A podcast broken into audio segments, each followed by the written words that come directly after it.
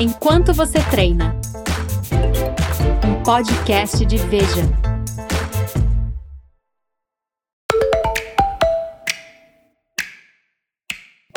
Olá, eu sou Edgar Maciel e esse é o podcast Enquanto Você Treina. A partir de hoje, eu e a equipe de Veja queremos te acompanhar durante a sua rotina de exercícios ou também te ajudar a começar alguma atividade, tirar os planos do papel. Então, nos acompanhe em qualquer lugar, me leva contigo durante o seu treino. E nesse primeiro episódio, estou aqui com dois parceiros de Veja, o editor digital Daniel Bergamasco. Tudo bem, Daniel? Tudo bem, Edgar? E bom treino a quem está nos ouvindo. Bom treino, bom começo de treino. Vamos te acompanhar durante 30 minutos. Quem vai me acompanhar também é o editor de especiais de Veja, Leandro Nomura. Tudo bem, Leandro? Tudo bom, Edgar, e você? Tudo tranquilo.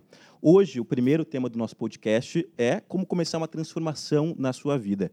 E a gente recebe um convidado muito especial para exatamente uh, te inspirar a continuar ou começar o seu treino. Ele que perdeu 120 quilos sem nenhuma cirurgia, uh, apenas com atividade física e também dieta. Hoje ele tem uma legião de seguidores no Instagram, mostra a sua rotina e também motiva outras pessoas a ter uma vida mais saudável. Ele é Gustavo Vitor, seja bem-vindo, Gustavo. Obrigado, obrigado, um prazer estar aqui com vocês. Prazer é nosso. Queria que você contasse primeiro quantos quilos você tinha, como é que foi esse processo e qual que foi o start da tua mudança. Uh, eu cheguei a pesar 204 quilos uh, no auge dos meus 20 e poucos anos. E eu acredito que teve vários fatores que acabaram ajudando eu a atingir uh, esse peso. E, mas eu só tive realmente o desejo de mudança com o falecimento do meu pai. Meu pai faleceu aos 57 anos de AVC hemorrágico e ele sempre foi uma pessoa super ativa. Uh, a minha família, todo mundo era super gordinho, mas o meu pai sempre foi mais em forma, sempre gostou de atividade física, sempre se alimentou muito bem. E essa morte repentina dele, ele simplesmente foi na loteria, passou mal e faleceu, eh, me veio fazer a pensar, eu, veio, eu pensei, falei, puxa, se ele tão saudável uh, faleceu desse jeito, eu sou o próximo da fila. Então, uh, justamente por não querer que o mesmo acontecesse comigo, eu fui, inicialmente eu acabei procurando uh, uma médica para estar tá fazendo redução de estômago, uhum. só que eu estava tão pesado que a médica falou que eu precisaria emagrecer 15 quilos para poder operar ouvindo isso da médica, eu falei, meu, eu realmente tenho. Acho que eu, foi a vez que eu mais me dediquei a uma dieta. Fiz a dieta e no primeiro mês eu perdi 20 quilos. Quando você foi na médica, já estava com o teu limite de peso que você sim, chegou? Sim, sim, 204 quilos. E como que começou essa dieta? O que, que você teve que fazer ou eliminar? Então, na realidade, eu, é, esse primeiro mês que eu perdi os 20 quilos foi com uma médica que daí realmente utilizei medicamentos. Só que lógico, a perda de peso foi maravilhosa, 20 quilos, só que eu passei muito mal, perdi cabelo. E foi quando eu vi, falei assim, falei, meu, eu acho que eu consigo emagrecer, só que eu não quero emagrecer dessa forma, porque, assim, os remédios que eu tomei, eu fiquei num mau humor absurdo, meus amigos, todo mundo reclamando. Eu falei, não, eu quero emagrecer, mas eu quero emagrecer de uma forma saudável. Então, eu criei um alto desafio comigo mesmo. Uh, eu acredito muito no lance do, do, visual. Então, assim, eu lembro que eu fui e comprei uma camiseta... Na época, eu usava a camiseta 4XL. E eu fui e comprei uma camiseta 2XL. Eu falei, não, deixei ela no meu quarto, lá no lugar visível. Eu falei, não, eu quero entrar nessa camiseta. Foi tua primeira meta, sim. Foi minha primeira meta. E daí, quando eu fui, entrei nessa camiseta e nisso eu já tinha perdido, acho que uns 30 e poucos quilos. Uh, eu acho que o apoio das pessoas, dos meus amigos que, na época, no meu Instagram pessoal, eu já falava um pouco sobre isso, viram que eu estava ficando empolgado cada vez mais, mostrando as selfies, fazendo selfies na academia. Então eu falei assim, falei, meu, eu acho que eu consigo ir mais. E daí, como eu estava no 2XL, eu lembro que eu não gosto muito de utilizar esse termo, mas eu falei assim, falei, não, eu quero entrar numa loja normal, uma loja em que qualquer um dos meus amigos compra roupa, eu comprei uma camiseta GG e foi falei assim, falei, não, a minha meta agora é usar GG. E fui criando essas metas. Daí nisso acabou entrando a corrida na minha vida, coisas que foram ajudando eu a estar tá obtendo mais os resultados, né, emagrecendo ainda mais e não parei. A corrida, você se lembra o primeiro dia em que você correu? Você tem lembrança de onde foi, como você estava? E... Sim, sim. Eu tinha perdido 50 quilos. Uh, eu fazia academia lá em Taubaté. Eu sou, eu, né, sou natural lá de Taubaté. Já estava na casa dos 150, então. Sim, sim, sim. Você tem quanto de altura? Eu tenho 1,76. 1,76. Então, eu lembro que na época, e, e realmente foi, foi um investimento para mim. Então, assim, eu contratei um personal trainer para mim lá na minha cidade, e eu fui e falei para ele, falei assim, falei, putz, o nome dele é Felipe, falei, Felipe, uh, eu acho muito bonito pessoas que correm. Eu tinha vontade de começar a correr, e lá em Taubaté tem uma corrida super tradicional, que é General Salgado, uh, que tem 5 km e 10 km. Ele falou assim, falou, Gu, vamos se inscrever e eu corro junto com você. É, isso a gente teve dois meses e meio, mais ou menos, para preparação. E a gente foi, começou a fazer tipo treinos na, na academia mesmo, tipo hit na esteira e tal, para estar tá ganhando um pouco mais de condicionamento. E eu peguei e fiz a prova junto com ele. Eu lembro direitinho que eu fiz os 5 km em 45 minutos. É emocionante, né, a primeira emocionante. prova. Emocionante. Eu falei assim, eu falei, meu, eu achei assim o máximo. Hoje, que eu já estou com mais de dois anos de corrida, tipo, eu faço os mesmos 5 km, eu faço em 24 minutos. Então, eu reduzi 21 minutos. Agora, quando você começou a correr, já tinha uma história de fortalecimento muscular, de sim, academia. Sim, sim. E eu queria te perguntar, qual que é o papel da paciência nesse teu processo? Porque você não começou a correr no teu primeiro dia de, de transformação, digamos assim. Então, eu, eu acho assim que é, a, a, corrida é, realmente acho que acaba sendo muito terapia, porque é, não, não, depende da pessoa que está ali do seu lado, por mais que meu personal fale assim, vamos, vamos, vamos, tipo, eu realmente vi que é, cada vez mais, se eu fizesse melhor a dieta, o meu desempenho ia ser melhor ali na corrida, e, e eu acho, assim como eu estava falando com o Edgar, tipo, uhum. o lance de você passar pelo pórtico ali, cara, é uma coisa assim incrível, incrível. Então eu lembro que eu comecei a correr na rua, corria numa praça, então é, eu corria, tipo, a praça né, por ser quadrada, um lado eu corria, um lado caminhava, um lado eu corria, depois falei, putz, vou tentar correr dois lados, caminhar um. Então, o, o lance de a, a, corrida é muito isso, você criar autodesafios. Então, eu fui vendo esses resultados e nisso foi indo, foi fluindo. A gente tem seis minutos de programa já, para você que está acompanhando aí, caminhando, ou na esteira, ou na academia. A gente vai te acompanhar por mais 24 minutos. Esse é um tempo razoável que você faz um quilômetro hoje em dia, né? Sim, sim, sim.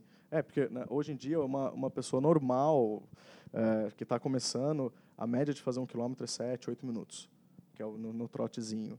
Então, hoje em dia, você pode ir evoluindo e fazendo cada vez menos. Gustavo, tem muita gente que, quando vai se matricular pela primeira vez na academia, acha o ambiente um pouco opressor.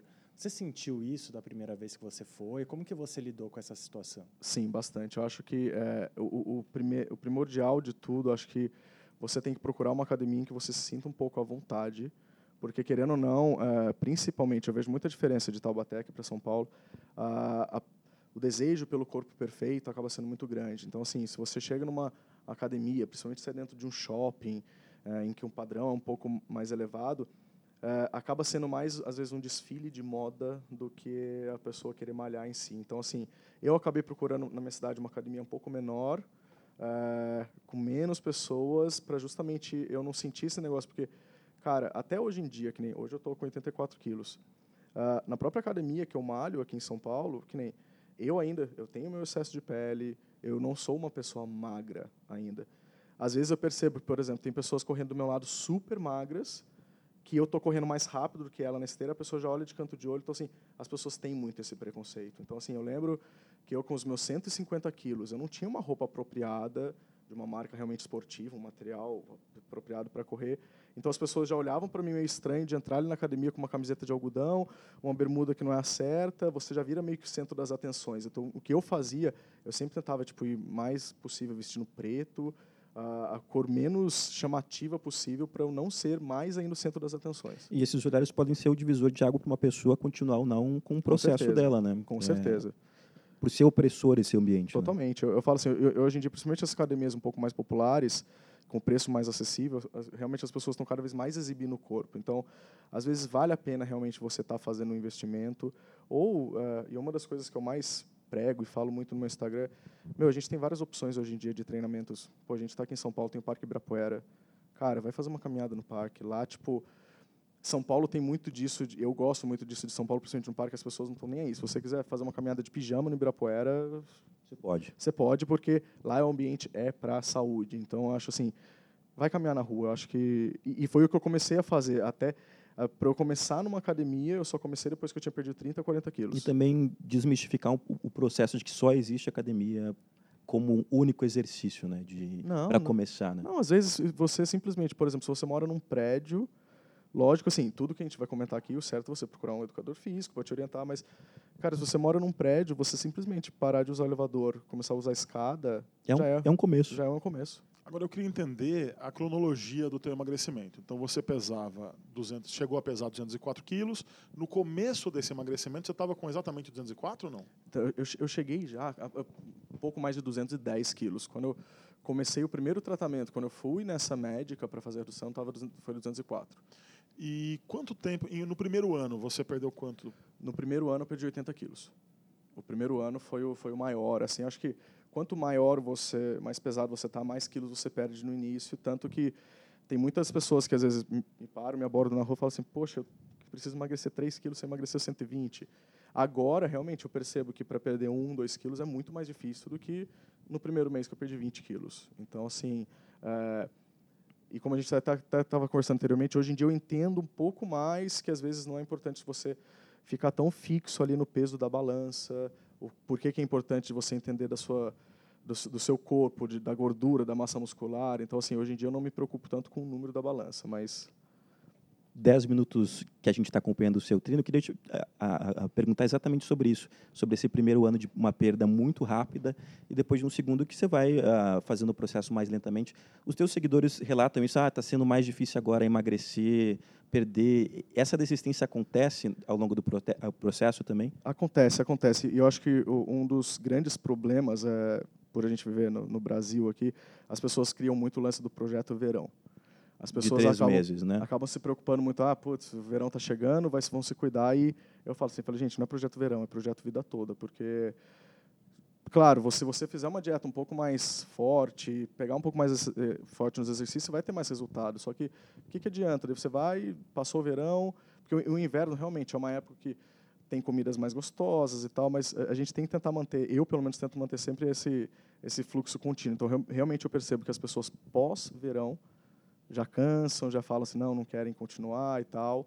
Qualquer motivo é, desanima, então assim é, é, difícil manter o foco, mas tem que, eu acho assim, criar objetivos, criar metas. Você teve recaídas no meio do caminho? Você chegou a engordar 10 quilos no meio desse processo de emagrecimento? Então, eu tive dois, dois momentos assim. É, o primeiro foi que, eu não sei se chegaria a ser uma recaída, mas foi quando eu comecei a, a me sentir feio devido à pele que estava começando a aparecer no meu corpo. Lá por quantos quilos? Quando eu pedi os, quando completei os 60, 70 quilos, que eu falei assim, falei, falei poxa, tipo, eu estou fazendo dieta tão direitinho, estou emagrecendo tanto, mas eu estou ficando cada vez mais feio, tipo, sem roupa, por exemplo. Então eu falava assim, que antes, pelo menos, eu era um gordo, mas era tudo preenchido. Então você vai emagrecendo, então tem essa parte visual que, que me abalou um pouco e eu falei, falei, putz, será que vale a pena eu continuar nisso?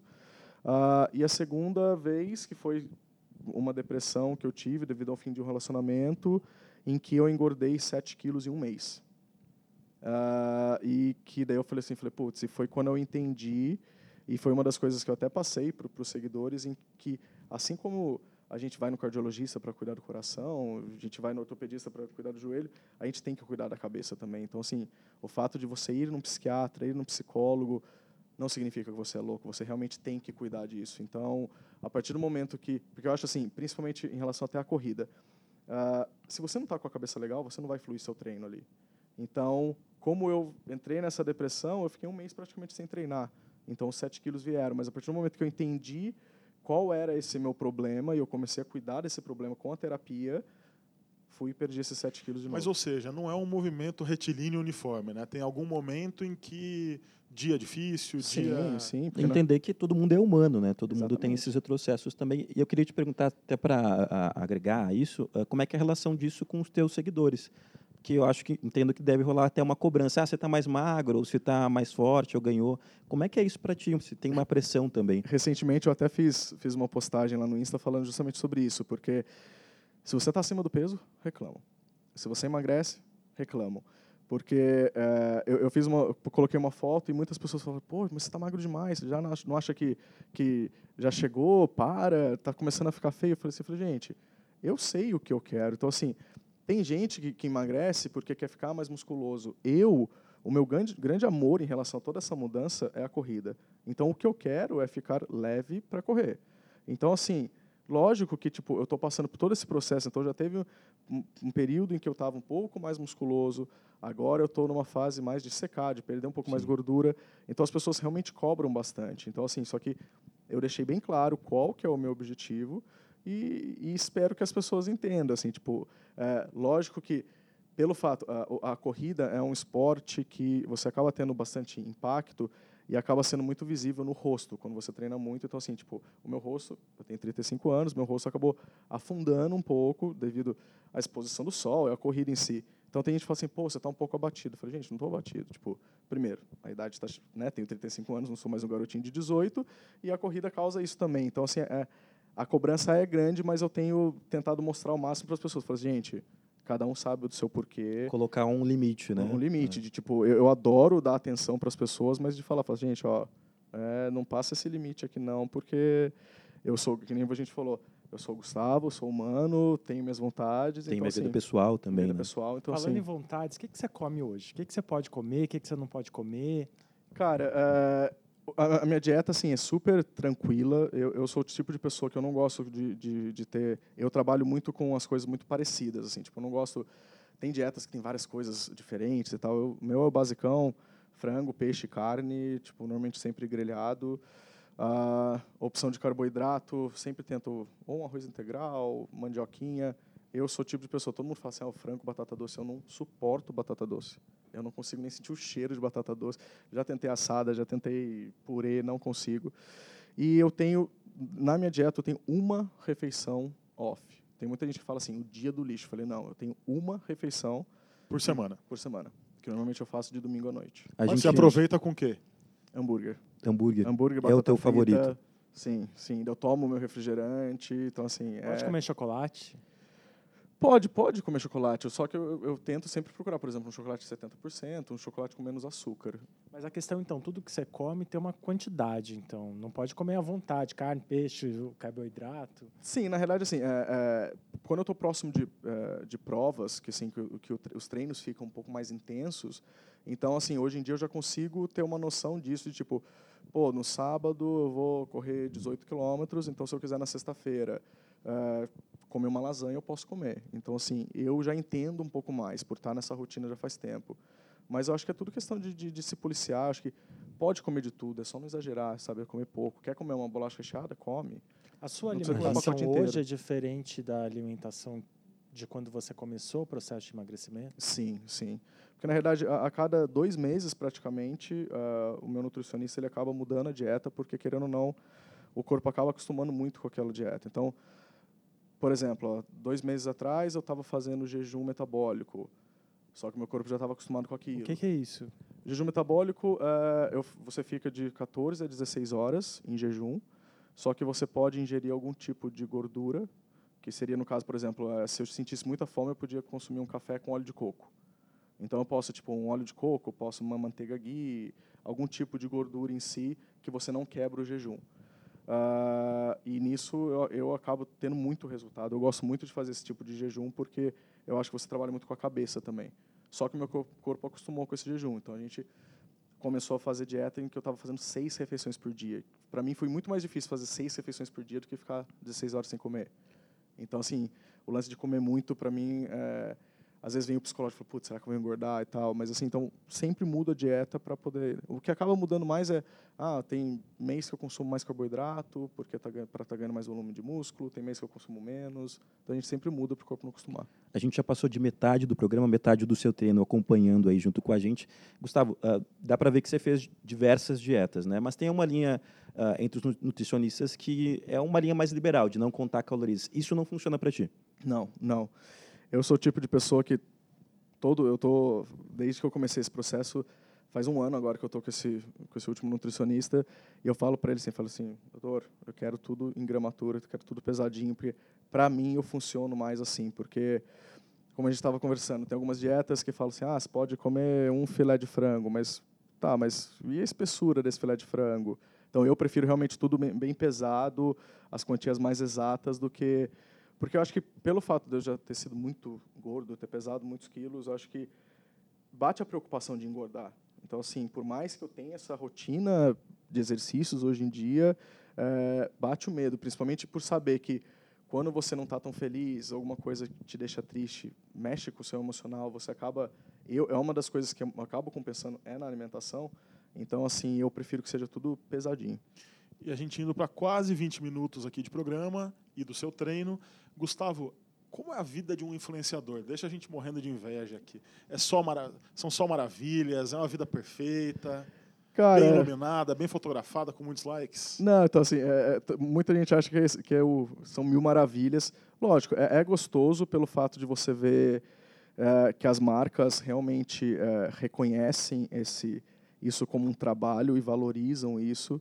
Então, assim, tem muitas pessoas que às vezes falam assim, putz, quero ser um influenciador porque vê a gente fazendo os recebidos da vida e tal. Mas, assim, não vê que é, a- por trás disso tudo a gente tem todo um trabalho. Então, assim, por mais que eu vá fazer a propaganda de um produto X que eu consumo na minha dieta, você tem que pensar numa foto legal, num lugar legal, numa roupa legal, porque se você coloca uma foto qualquer ali, não gera um engajamento. Então, assim, e as marcas elas estão cada vez mais preocupadas com o engajamento, com o número de curtidas.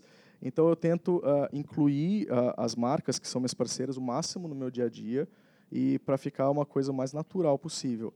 É gostoso, sim, você está em bons restaurantes, é gostoso você estar andando em bons carros, mas assim é, é, é uma é uma vida que as pessoas criam muito com um personagem ali. Então assim você tem que ter muito pé no chão para não a se tua deslumbrar. transformação foi uma transformação pessoal. Hoje em dia é algo profissional. Sim, você, você hoje em dia é um magro profissional. Sim, O teu emagrecimento faz parte ali da tua, da tua vida profissional. Você é professor de inglês também, sim, né? sim, sim, sou professor Mas de você inglês. concilia as atividades que são ambas, ambas dali você tira a sua renda.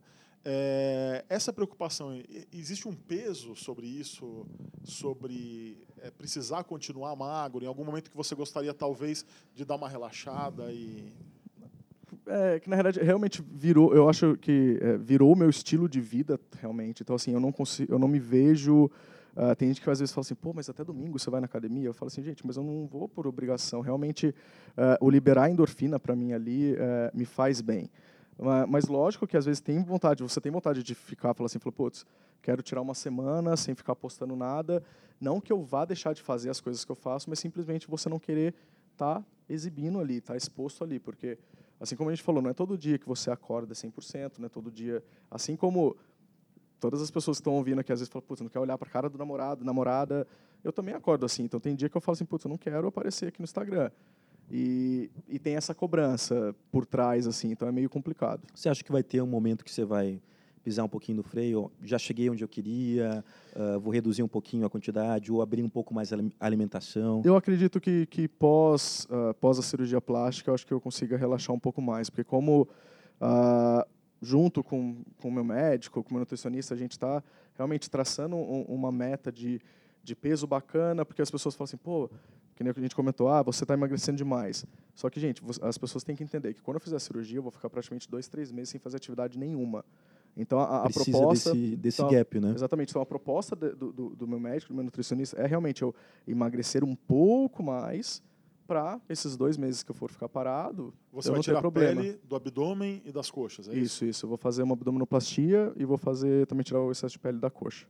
Vou fazer em duas etapas. Gustavo, como que é a sua rotina de exercícios? Você vai para academia quantas vezes por semana? Você corre quantas vezes por semana? Então, eu faço academia, a parte de musculação, diariamente. Diariamente, eu vou de segunda a segunda na, na academia. E os meus treinos de corrida eu faço segundas, quartas e sábados. Mesmo quando você corre, você faz musculação. Sim, sim, sempre faço fortalecimento. Como você faz quando você viaja? Então, a gente sempre procura.